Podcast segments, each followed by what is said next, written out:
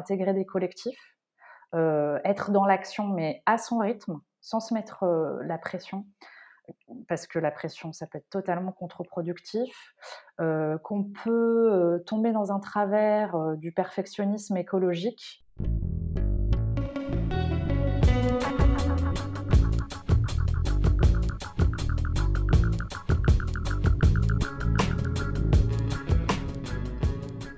Bienvenue sur Oser, le podcast de l'engagement pour un monde durable.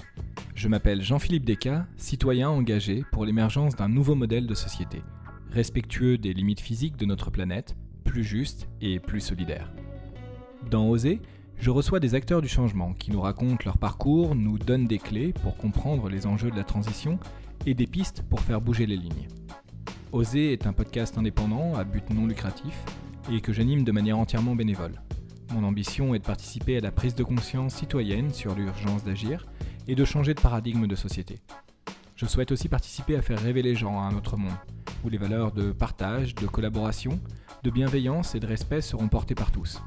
Si vous partagez ce désir avec moi, vous pouvez m'aider en parlant de ce podcast à votre entourage, en faisant la promotion des épisodes qui vous plaisent sur les réseaux sociaux, en laissant une note et un commentaire sur Apple Podcast ou tout simplement en me racontant comment vous vous engagez à votre tour. Et maintenant, place à l'épisode du jour. Bonjour Marie. Bonjour Jean-Philippe. Marie, est-ce que euh, tu peux nous parler un petit peu de toi, de ton parcours, de ce que tu fais aujourd'hui euh, pour euh, commencer cet échange? Bien sûr. donc je suis journaliste de solutions en indépendante et entrepreneur à impact.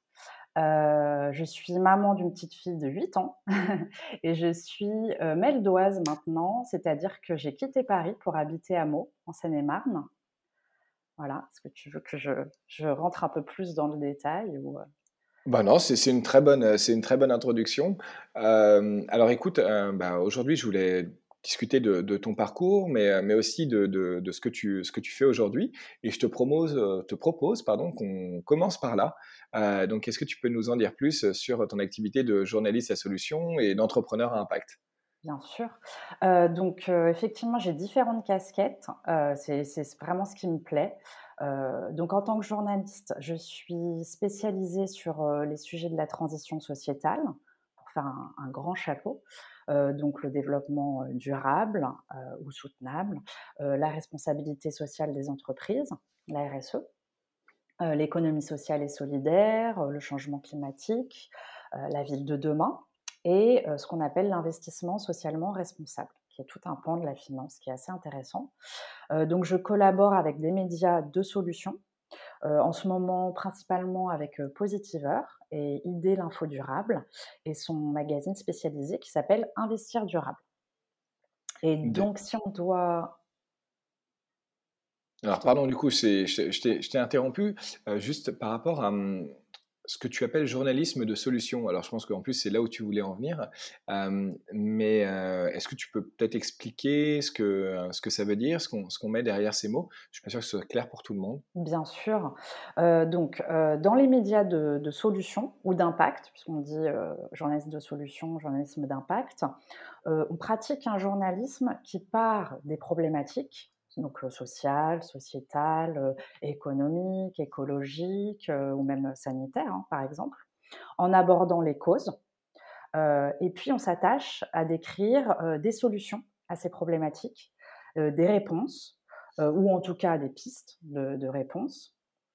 Et donc, dans le but de, répondre aux grands enjeux de notre époque, donc ça peut être le changement climatique, la décarbonation de l'économie, l'inclusion sociale, etc. Et voilà, l'objectif, c'est de mettre en lumière les initiatives qui fonctionnent, qui ont des impacts positifs, de donner la parole aux porteurs de projets, aux acteurs du, changement, de comprendre leur mode de fonctionnement, leur organisation sur le terrain. Et donc ça, ça peut être que ce soit des entreprises, des associations, des territoires, etc. donc c'est pour moi, c'est vraiment une approche assez pratique euh, alors certains diront engagés, euh, et d'autres pas du tout, parce qu'on se doit de, conserver euh, une certaine neutralité hein, et puis notre capacité d'analyse aussi sur les limites, sur les écueils de ces solutions parfois. mais en tout cas, voilà, si on résume, c'est vraiment une approche problème-solution. Et ça vient d'où en fait ce, type de journalisme? C'est une volonté en fait de, sortir de la manière dont sont traitées certaines informations dans des médias un peu plus traditionnels qui ne vont pas proposer justement de solutions, mais rester uniquement sur des faits qui sont parfois uniquement négatifs et d'avoir un sentiment en fait que, que, tout, euh, tout, va, tout va mal alors qu'en fait des, choses existent, des initiatives sont là alors, euh, l'historique précis là, c'est vrai que je l'ai pas. J'aurais peut-être dû réviser, mais, en tout... non, mais en tout cas, euh, tu as raison. Je pense qu'effectivement, chez les, porteurs de projets, enfin les fondateurs ou fondatrices hein, de, ces, de ces médias, euh, il y a quand même euh, une envie de sortir euh, d'une approche effectivement de l'actualité qui, peut être très anxiogène, dramatique, où on voit toujours les problèmes et ce qui va mal. Les erreurs, etc., pour montrer effectivement qu'il y a des réponses, qu'il y a des solutions, qu'il y a des pistes de, de, réponse. et c'est quand même une façon de, de, voir les problématiques sociétales et les enjeux sociétaux différemment, puisqu'on est dans l'action. donc on propose aux gens quelque part d'être dans l'action et de sortir d'une forme de, de comment dire, on, subit, on subit moins l'actualité en étant dans cette, dans cette forme d'action. Et alors, tu as une autre casquette, tu disais, qui est euh, entrepreneur à impact. Est-ce que, est que tu peux nous dire aussi bah, ce que c'est qu'un entrepreneur à impact et, euh, ce que tu fais en tant qu'entrepreneur à impact? Oui.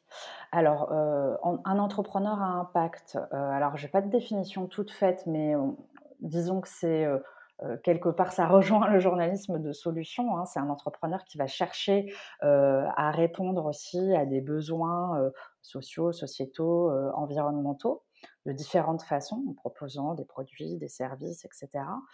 Euh, et donc, euh, Inspiré Co, euh, l'entreprise que j'ai créée il y a un petit peu plus d'un an maintenant, en trois mots, pour résumer, donc c'est inspirer, explorer, impacter. Et donc le but, c'est vraiment d'inspirer les acteurs professionnels de la ville et de l'entreprise pour accélérer la transition sociétale. Euh, donc, euh, ça, c'est vraiment, on va dire, ma raison d'être, mon pourquoi. Euh, et donc, c'est une continuité, si tu veux, pour moi, du journalisme de solution, finalement, parce qu'on pourrait se dire, oula, c'est quoi le, rapport hein, de, l'extérieur? Et évidemment, moi, j'ai toujours ma boussole, c'est la transmission sur tous les domaines qui m'animent, tous ces grands sujets sociétaux. Donc, ce sont juste les canaux qui changent. Et alors, si je, peux t'expliquer un peu plus concrètement en quoi ça consiste, peut-être. du coup, donc c'est en groupe. on explore des solutions.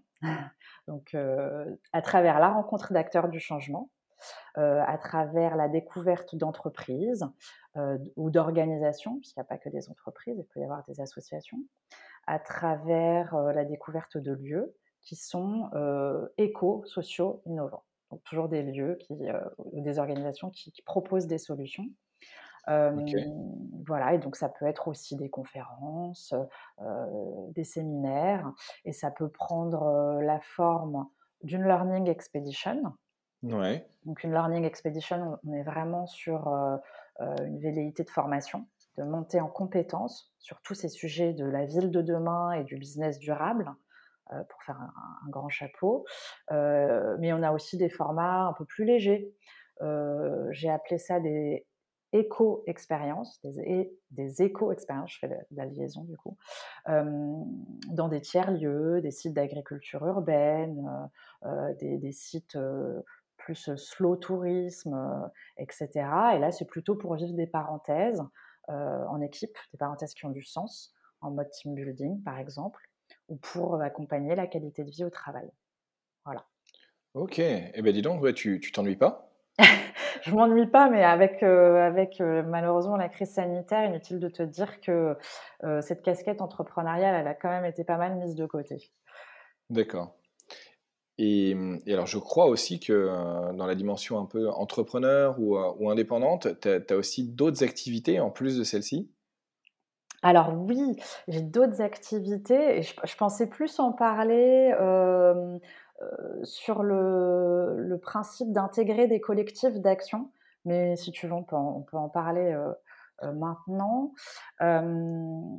En fait, je trouve quand on travaille sur ces sur ces sujets d'impact, heu, que c'est important de ne pas rester isolé, de ne pas rester, heu, dans son coin et de ne Heu, voilà, de pas être uniquement sur, les actions individuelles. Vraiment se dire: «C'est la force du collectif qui porte».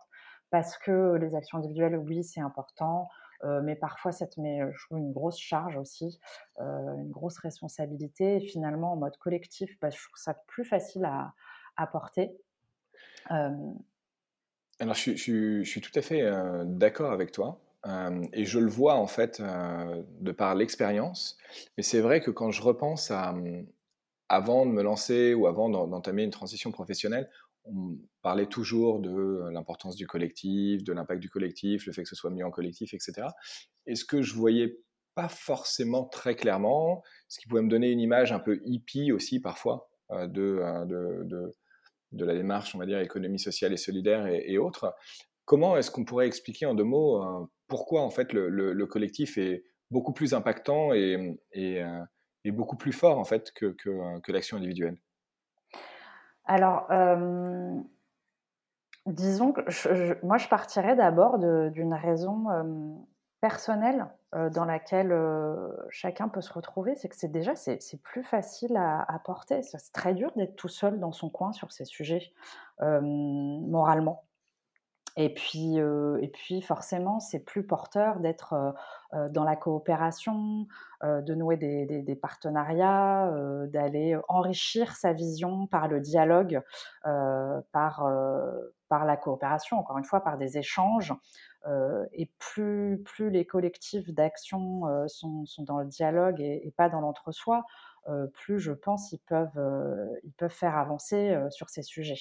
bon, en tout cas, c'est ma vision et j'ai quand même l'impression qu'il y a une grosse tendance à ça. Euh, à beaucoup moins travailler en silo.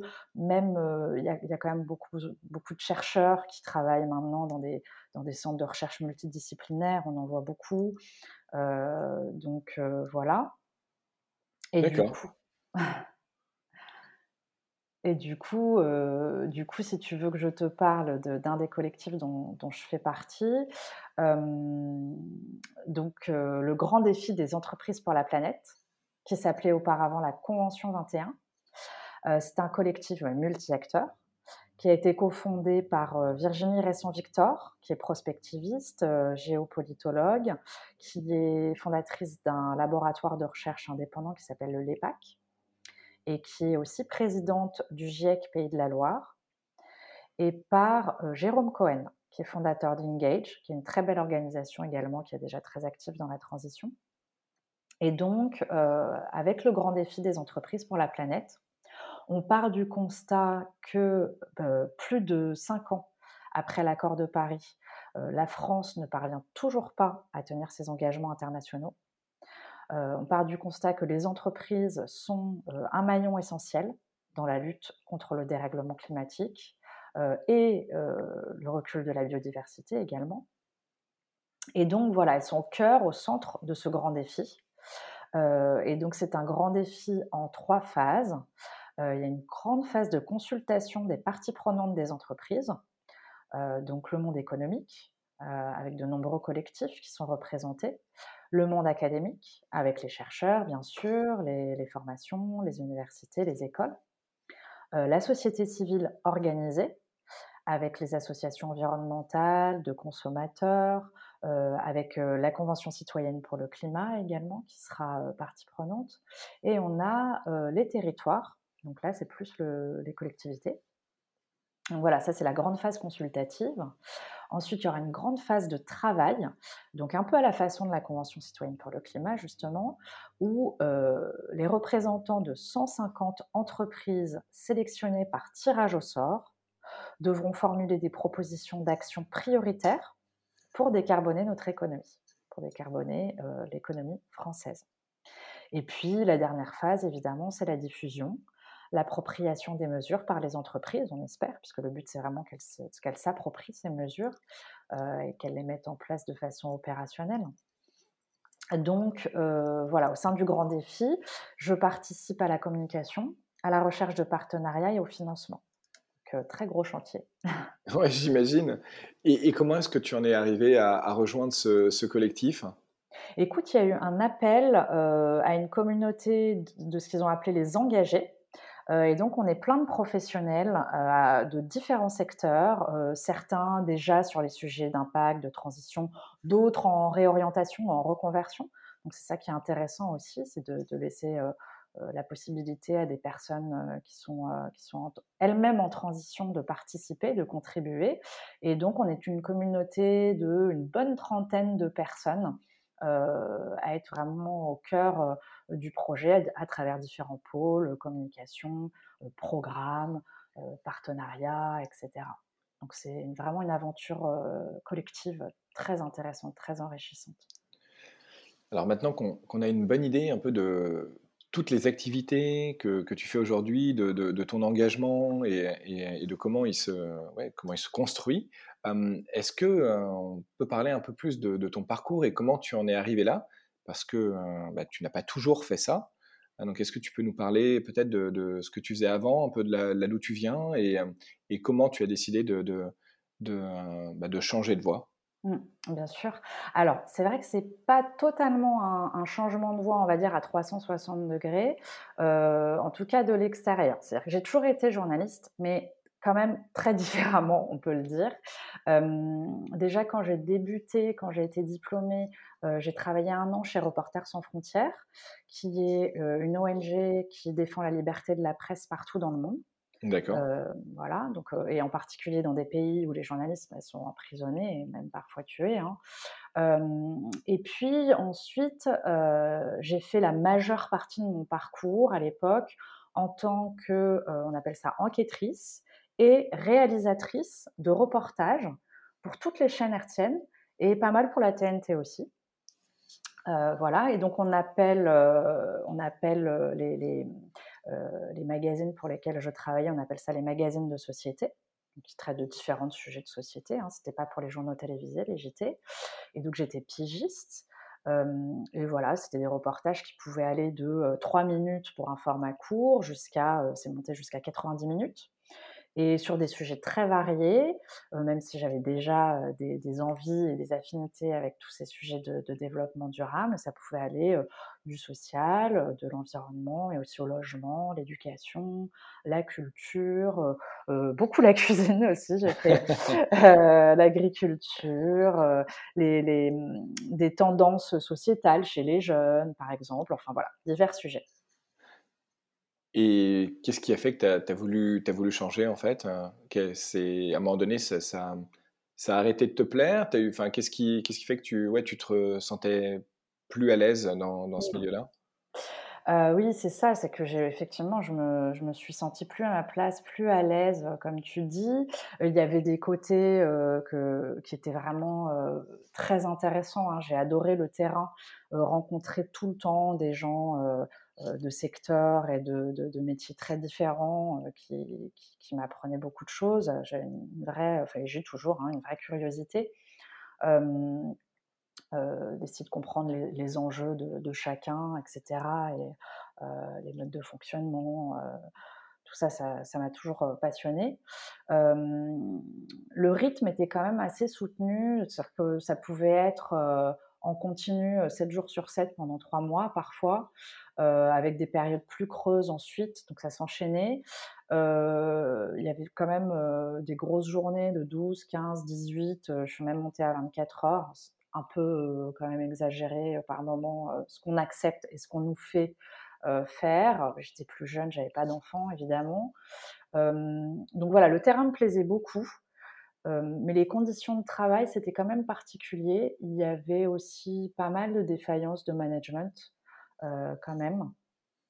donc un mélange de c'est trépidant mais c'est épuisant et surtout ce qui m'a dérangé mais comme d'innombrables jeunes journalistes qui ont un peu déchanté en comprenant au fil du temps comment le métier fonctionnait en le pratiquant, en fait, c'est c'est le formatage. C'est-à-dire que tu vas sur le terrain, toi, pour faire remonter une, réalité, pour aller donner la parole à, différents intervenants. mais au final, quand tu reviens avec tes images, tes interviews, etc., en montage, avec, avec un technicien, avec un monteur, une monteuse, de toute façon, tu n'auras pas le dernier mot, puisque c'est toujours les décideurs dans les chaînes de télévision qui, qui ont, le, dernier mot, le final cut et pas toujours dans le bon sens. Donc, on, se confrontait souvent aux idées préconçues de, ces décideurs. Il y a peut-être plein qui ne vont, pas m'aimer là dans ce que je dis. J'espère que ça a changé, mais je ne suis pas vraiment sûre. Et donc voilà, le formatage, les raccourcis, le côté caricatural de la télé, le côté donneur de leçons en plus, tout ça, au bout d'un moment, ça m'a fait fuir. J'en pouvais plus. Et Marie, je, reviens là-dessus parce que je trouve que c'est très intéressant parce que je pense que comme beaucoup de personnes, je l'ai effectivement ressenti, non pas moi pour avoir travaillé de l'intérieur, mais, mais, plus pour en tant que, spectateur, hein, où parfois on se dit, c'est quand même un peu bizarre. Je me, demande, est-ce que c'est dû au, format qui parfois est assez court? Euh, On dit souvent, par exemple, que, euh, bah oui, euh, quand on passe au JT, par exemple, sur même une interview ou autre, quand on a une minute trente ou ou trois fois quatre minutes pour, pour parler d'un sujet très complexe, bah, malheureusement, on ne peut pas faire autre chose que tomber dans bah, de la caricature ou de la simplification à, l'extrême et mmh. qui, qui, ne permet pas d'illustrer réellement le propos. Est-ce que c'est cette logique de temps, toi, tu trouves, qui, qui, qui pose problème? Oui, c'est entre autres cette logique de temps. Euh, le fait de vouloir traiter énormément d'informations différentes en peu de temps finalement, euh, le fait de vouloir effectivement euh, la simplifier, moi j'ai pas de problème avec le, la pédagogie, la vulgarisation de sujets qui sont parfois complexes, mais en télé on va vite au raccourci. Et donc finalement l'information elle est elle est partielle. Et, et, puis, il y a quand même une logique, on va pas se mentir, hein, dans, les, dans les bureaux, dans les, dans, les sphères des décideurs, il y a une logique marketing, je trouve. voilà, on, a, on, est, on, est, sur des objectifs qui ne sont pas forcément les objectifs de départ quand tu es jeune journaliste et que tu fais tes études et que tu as envie de bien faire ton métier. quoi. donc, c'est un peu le règne de la téléspectacle. Voilà, disons les choses telles qu'elles sont, en tout cas de mon point de vue. Après, il y a des beaux programmes, il y a des, il y a des programmes voilà, de, vulgarisation scientifique, il y a des documentaires, il y a plein de belles choses à la télé. il y a des documentaristes qui font très bien, qui font très bien tout ça, mais c'est réduit à peau de chagrin et c'est très difficile. Bah, pour eux même, d'aller porter ces sujets et, d'aller vendre ces sujets. Parce qu'il y, a une logique aussi, il faut pouvoir en vivre. Et c'est pas évident, quoi. Oui, j'imagine qu'à partir du moment où on élève trop le son de la voix par rapport à, des, opinions dissonantes, c'est pas forcément facile d'être rappelé le lendemain, puisque quand tu es pigiste, en fait, tu n'es pas salarié, c'est ça? Voilà, en fait, quand tu es pigiste, donc tu es pas au sein d'une rédaction en CDI, euh, il y a un abus aussi pas mal en télé de, multiplication des CDD ou de contrats d'intermittent du spectacle. Ça fonctionne beaucoup comme ça. Euh, et donc, quand tu es pigiste, tu proposes des sujets et le média dispose. Mmh. Euh, et donc, tu peux écrire parfois une dizaine de sujets que tu vas préparer, enquêter, défricher, même passer tous les coups de fil pour trouver tes témoins, tes intervenants, etc. pour un, sujet acheté. Parfois, c'est un exemple, hein, mais ça fonctionne quand même pas mal. En tout cas, ça fonctionnait quand même pas mal comme ça, parce que mine de rien, ça fait, ça fait pas mal d'années que j'ai quitté ce milieu. Et puis oui, bien sûr, j'ai eu des cas aussi d'amis qui ont eu des censures très claires sur, sur des sujets très délicats parce que ça dénonçait les pratiques d'un annonceur, par exemple. Un annonceur qui va payer des, pages de publicité après l'émission ou avant l'émission. Donc voilà, c'est très compliqué. donc pour toutes ces raisons, moi, je, n'en pouvais plus et, et donc j'ai dit, dit, stop. Quoi.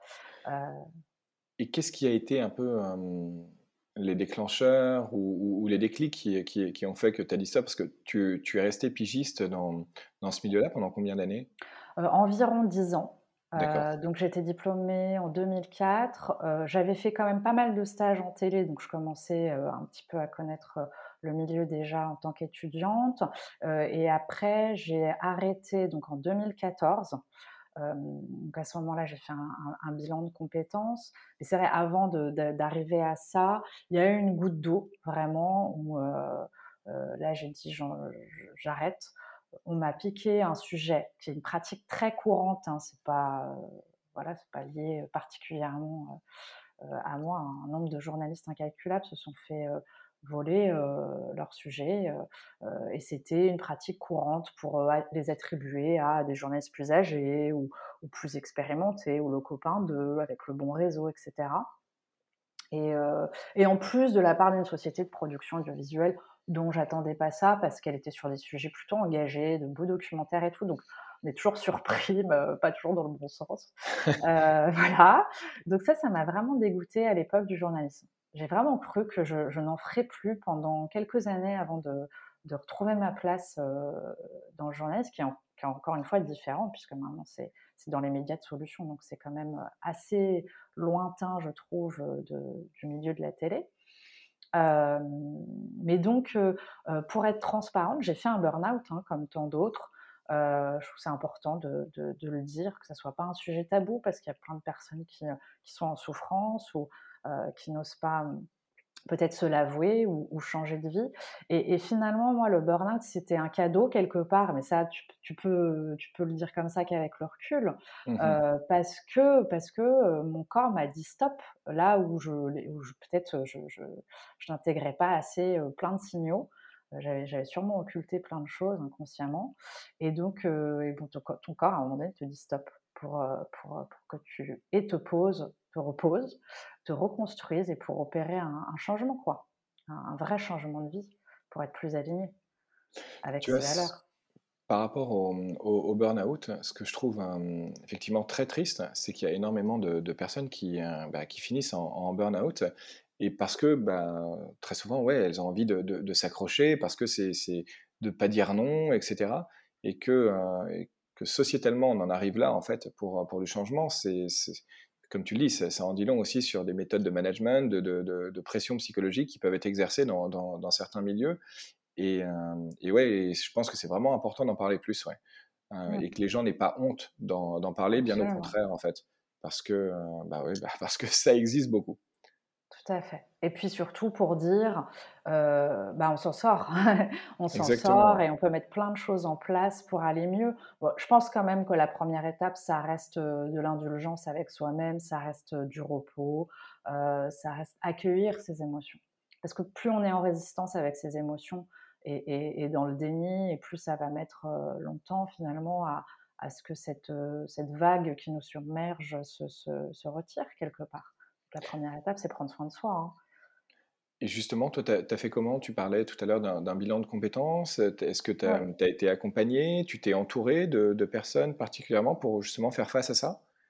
Oui, alors euh, c'est vrai que euh, le bilan de compétences, ça m'a pas mal aidé pour faire euh, un point voilà, sur un peu ce qu'on voit pas en fait, c'est-à-dire toutes les compétences qu'on a pu expérimenter au fil de notre parcours et que qu'on cantonnait à un métier et finalement on peut adapter, déployer dans d'autres métiers, d'autres secteurs, faire un, point sur la richesse, quoi, quelque part, hein, de son parcours, etc. et puis voir comment on peut effectivement mettre à profit tout ça ailleurs. J'étais sûre de rien à ce moment-là. J'avais pas d'idée préconçue de où je voulais aller je, voulais juste quitter la télé, ça c'était sûr. Euh, si, et ce dont j'étais sûre en revanche, c'était quand même que j'avais envie de reprendre mes études. D'accord. Euh, ça, voilà. Ça, j'étais très déterminée. Euh, je voulais absolument me reconnecter avec tous ces sujets qui m'avaient toujours tenu à cœur et dont je m'étais trop éloignée. et donc j'ai cherché un master spécialisé euh, et j'ai trouvé le, donc le master euh, en développement durable et organisation de Dauphine. qui est une super formation continue. en tout cas, enfin, je ne sais pas si après tu veux qu'on développe un peu, mais bah, alors, euh, Céline euh, Puffardi-Julie, qui, est, qui est déjà venue dans, dans le podcast, on a, on a pas mal parlé, puisqu'elle est passée par, un, par là aussi. Euh, du coup, euh, bah, si tu as envie d'en reparler, avec, avec plaisir. Et sinon, bah, je, pourrais envoyer les, les auditeurs vers, vers l'interview donc, de, de Céline.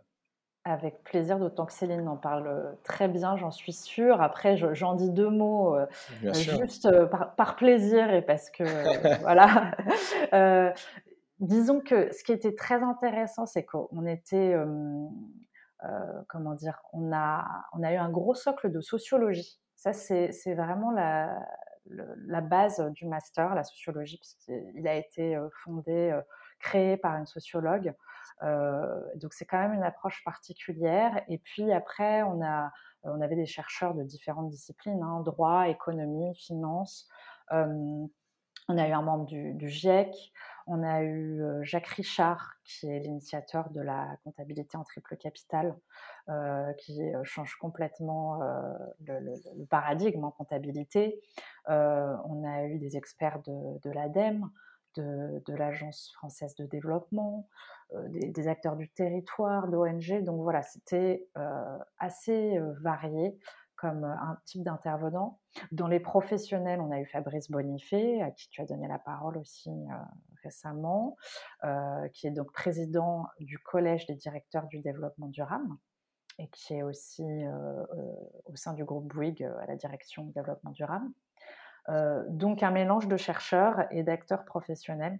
Et cette combinaison, elle est, vraiment riche. Et, donc voilà, je recommande cette formation forcément.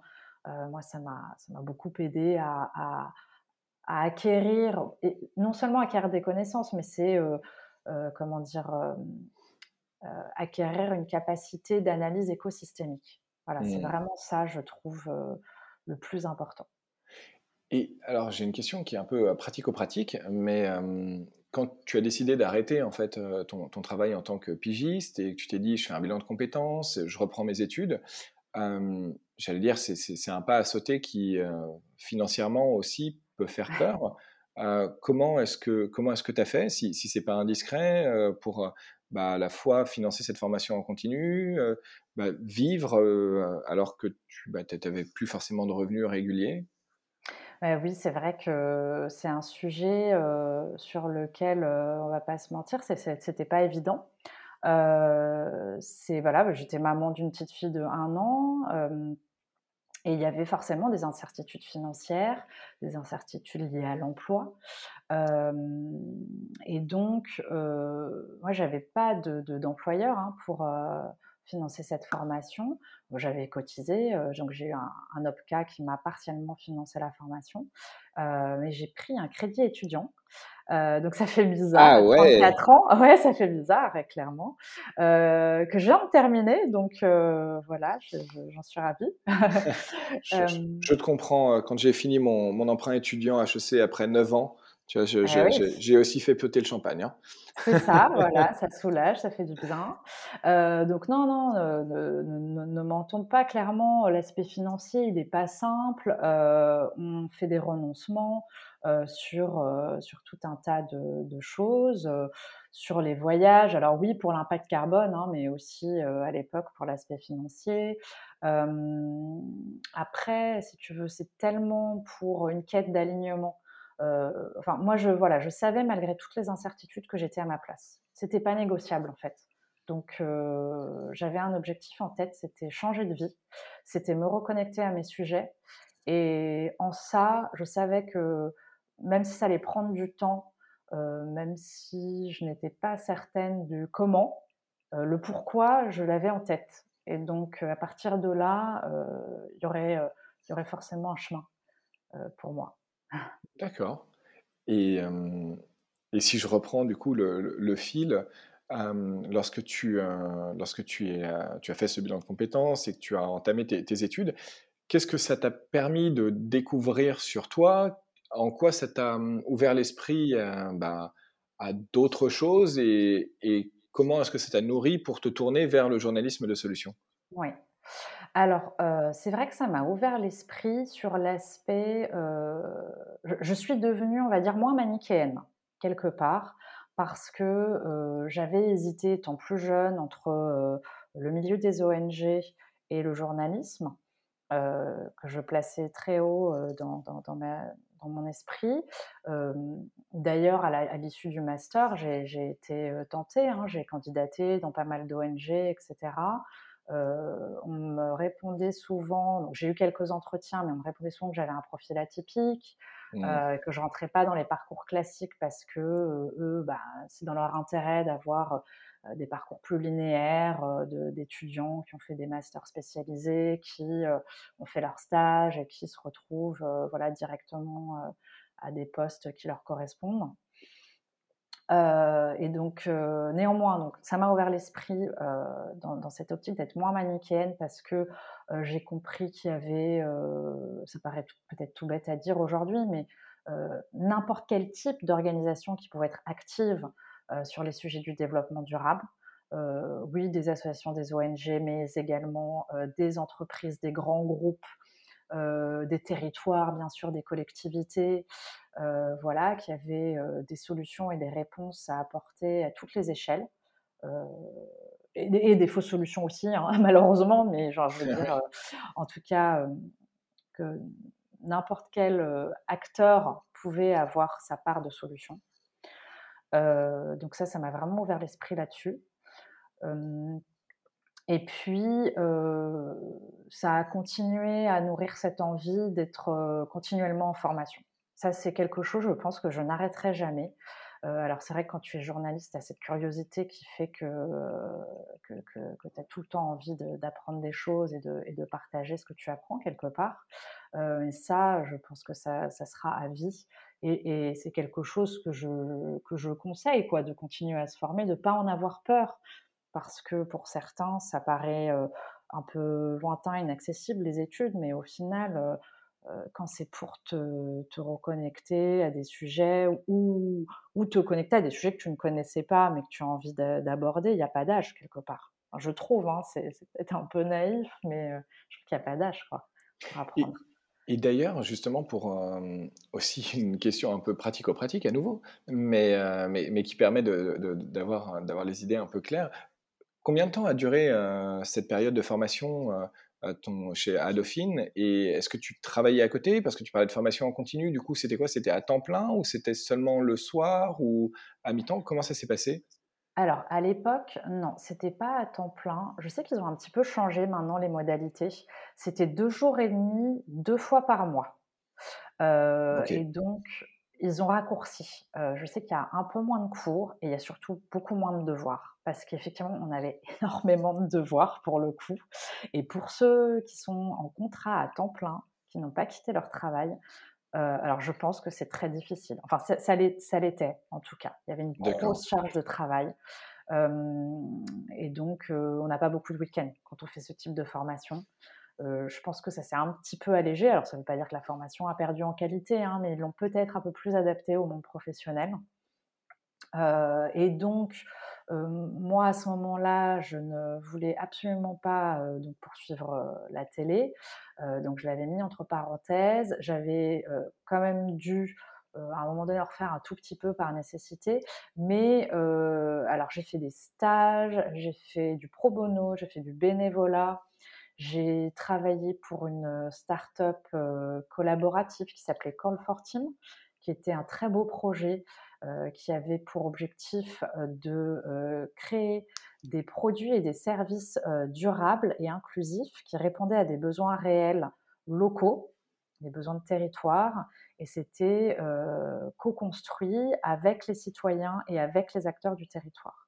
Donc c'était vraiment un très beau projet qui a duré, heu, 2-3 ans, hem, avec une grosse communauté qui s'agglomérait au fur et à mesure, heu, mais qui malheureusement n'a pas pu perdurer faute de financement, faute de de levée de fonds et de et de contrats suffisants pour, heu, pour poursuivre. Mais en tout cas, moi, ça m'a appris énormément de choses.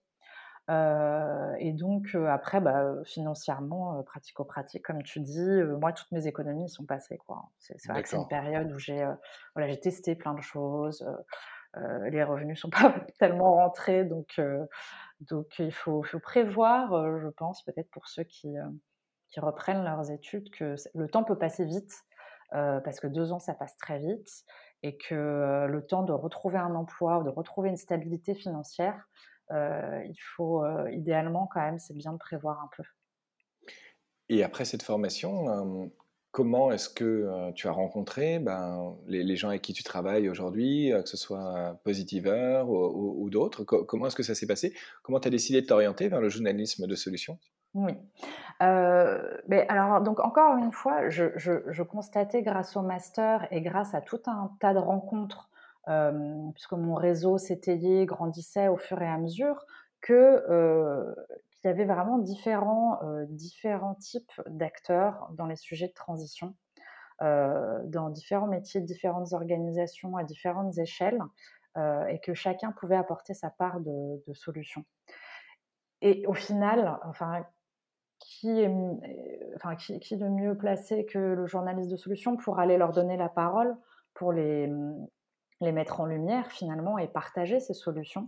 Voilà, donc, donc je me suis autorisée à envoyer des candidatures en disant oui, je viens de la télé, je viens pas de la presse écrite, euh, mais j'ai envie de, le tenter quand même. Alors c'est vrai que je me suis pris des murs, on va pas se mentir. Euh, je me souviens d'un premier média qui m'avait dit euh, bah, vous venez de la télé, euh, je suppose que vous savez pas écrire, c'est pas du tout la même façon d'écrire. Donc sympa. Heureusement, tout le monde ne réfléchit pas comme ça.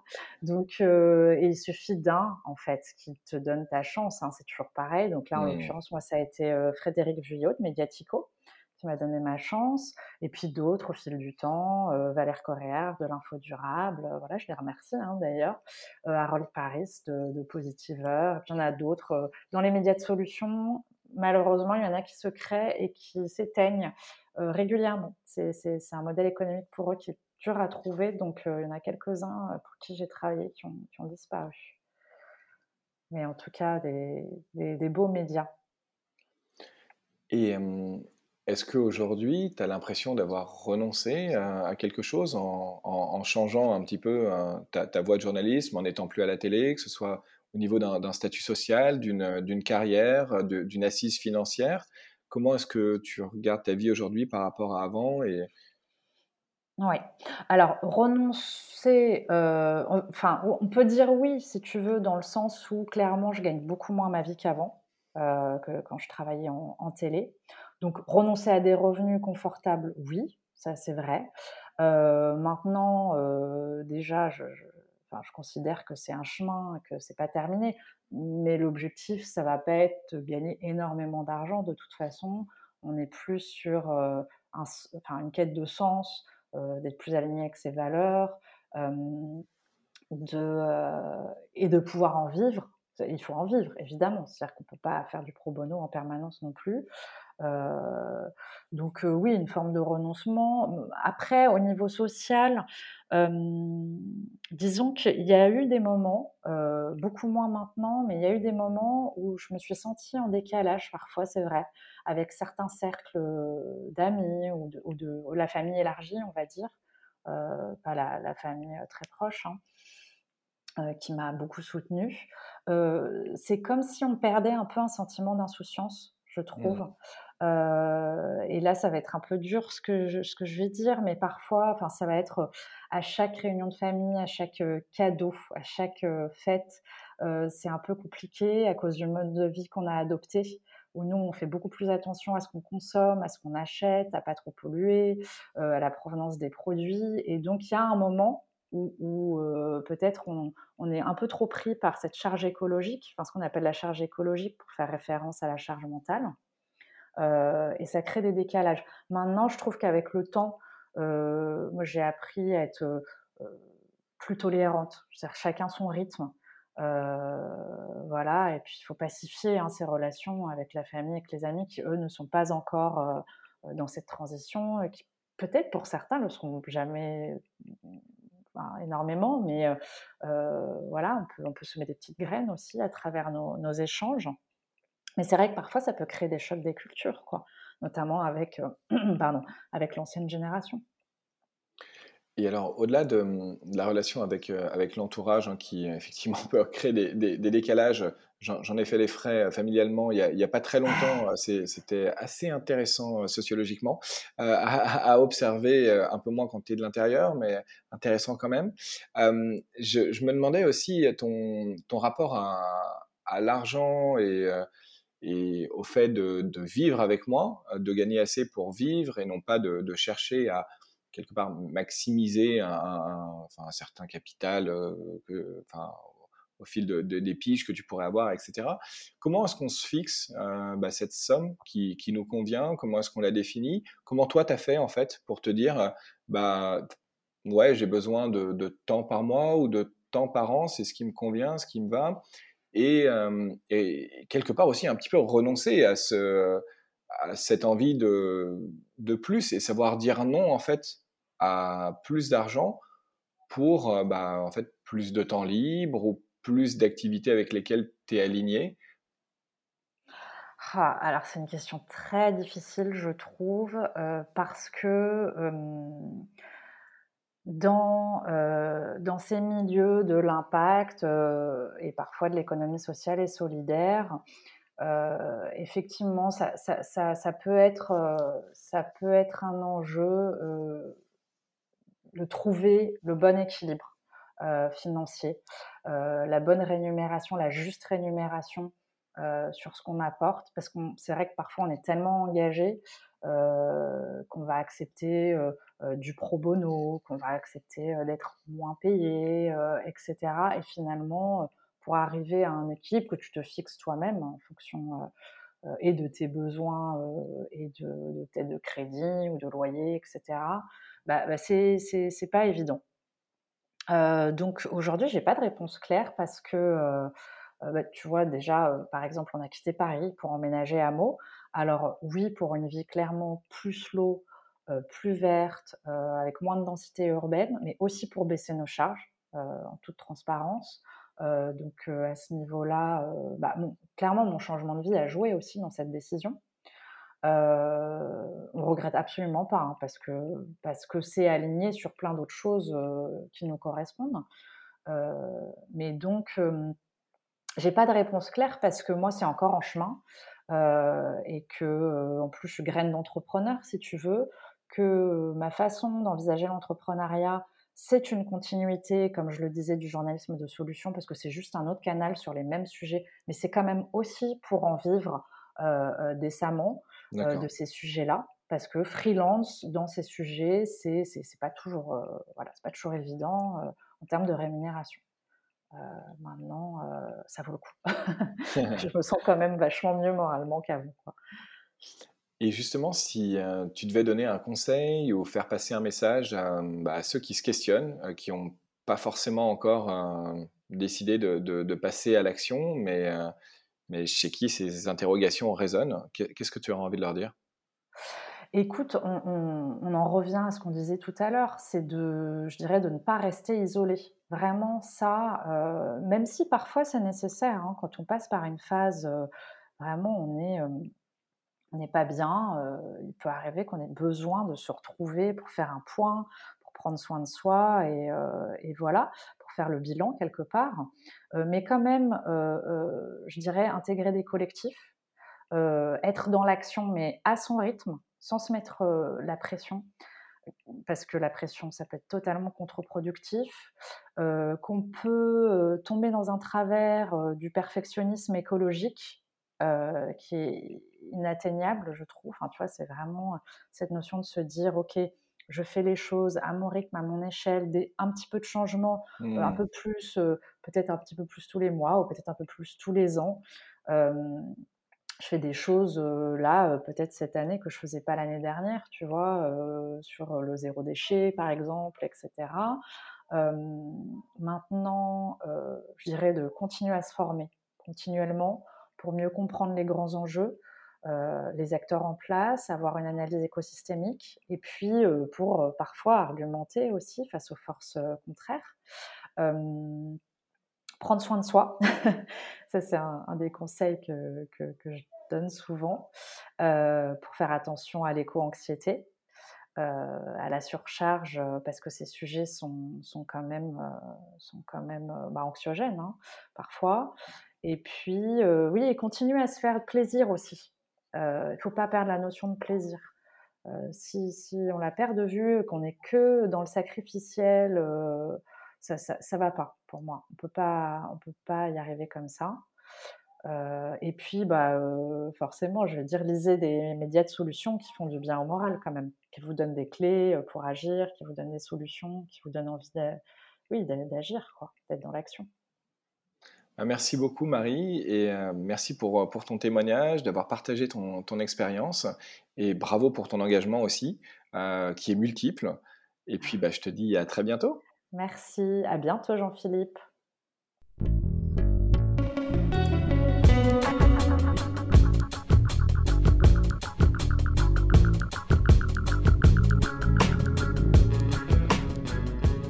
Merci d'avoir écouté cet épisode.